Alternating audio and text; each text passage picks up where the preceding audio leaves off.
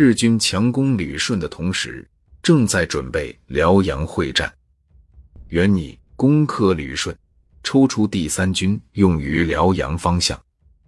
第三军抽不出来，而推迟辽阳会战又与整个战局不利，因为随着时间的推移，俄国援军将从俄国腹地远远赶到。为此，必须抓紧时机，以现有兵力第一、第二。第四军一举歼灭集结于辽阳地区的俄军主力。虽然日军兵力火力都占劣势，但前一阶段作战已摸了俄军的底，增强了以少胜多的信心。俄国国内形势的发展，要求俄军在辽阳地区夺取军事上的重大胜利。当地俄军经过长期准备，储备了大量作战物资，条件比较有利。库罗帕特金扬言宁死不从辽阳后退，他决定依托前沿攻势，抗击和疲惫进攻的日军，然后转入反击。这就是说，俄军拥有优势兵力火力，而采取消极等待的方针，一开始就把主动权给了敌人。辽阳地区，俄军防御成三道阵地，第一道阵地前沿阵地全长七十五公里。位于辽阳以南和东南约三十公里。第二道阵地全长二十二公里，距辽阳约八公里。第三道阵地紧靠辽阳城，全长十五公里。这三道阵地，特别是第一道阵地，纵深小，一侧暴露，工事构筑计划都没有完成，无法抗击日军的进攻。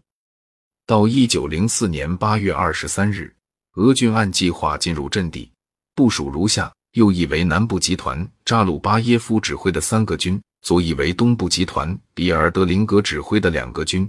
辽阳以东还有几个军，另外两个军作为预备队，辽阳、奉天各一个军。占领阵地的各个军又分别以百分之四十至百分之五十的兵力作为预备队。这样一来，实际上投入战场的俄军兵力就不多了。日军部署与此不同，他把全部兵力投入战场，不留任何预备队，因此他在总兵力对比上是劣势，但在俄军两翼却造成了兵力优势。日军的计划是对俄军实行围歼，第四军从正面进攻，牵制俄军主力。同时，第一、第二两个军分别从东西两面迂回俄军左右两翼，以右翼为主攻方向。这是一个以少数包围多数的大胆计划。辽阳会战始于一九零四年八月二十四日，日军第一军对俄军东部集团实施两翼迂回，企图把俄军的注意力吸引到左翼。迫使库罗帕特金把他的预备队调到左翼，从而削弱其右翼，为日军第二、第四两个军进攻俄军右翼创造有利态势。俄军左翼的战斗一开始就很激烈，日方利用俄军暴露的翼侧，决定对西伯利亚第三军实施两翼迂回。为此，日军第一军左翼的一个近卫师。在俄军部署中打进蝎子，来到了西伯利亚第三军的一侧。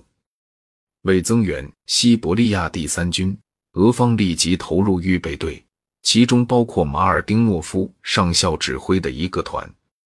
该团在行军途中获悉日军已来到了西伯利亚第三军的一侧，马尔丁诺夫不等命令，主动改变行动方向，转向西面。从高粱地隐蔽机动到日军近卫师的一侧，突然以刺刀白刃战打退日军近卫师，形势转而对俄军有利。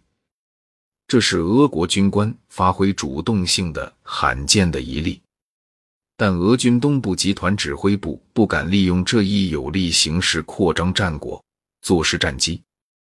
一九零四年八月二十六日，日军第四。第二军开始进攻，掩护通往辽阳的最捷径的俄军。中间突破受阻之后，日军缓慢迂回俄军右翼。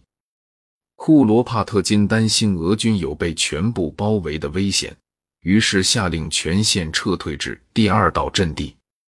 俄军撤退至第二道阵地后，仍保持原来的部署，大部兵力作为预备队，在一线展开的兵力不过百分之四十，打法也仍然是等待日军进攻。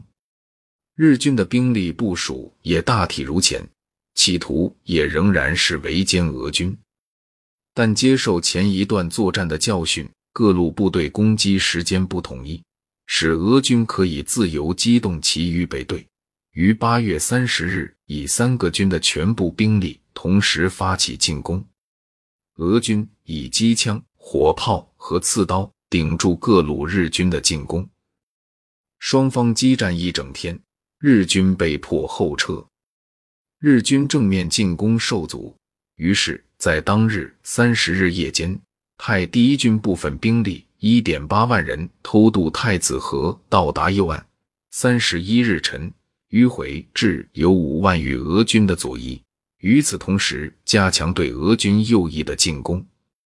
一九零四年九月一日，俄军准备反击日军第一军，为此在左翼集结了三个军。企图以迂回动作将日军第一军压迫到太子河，然后歼灭之。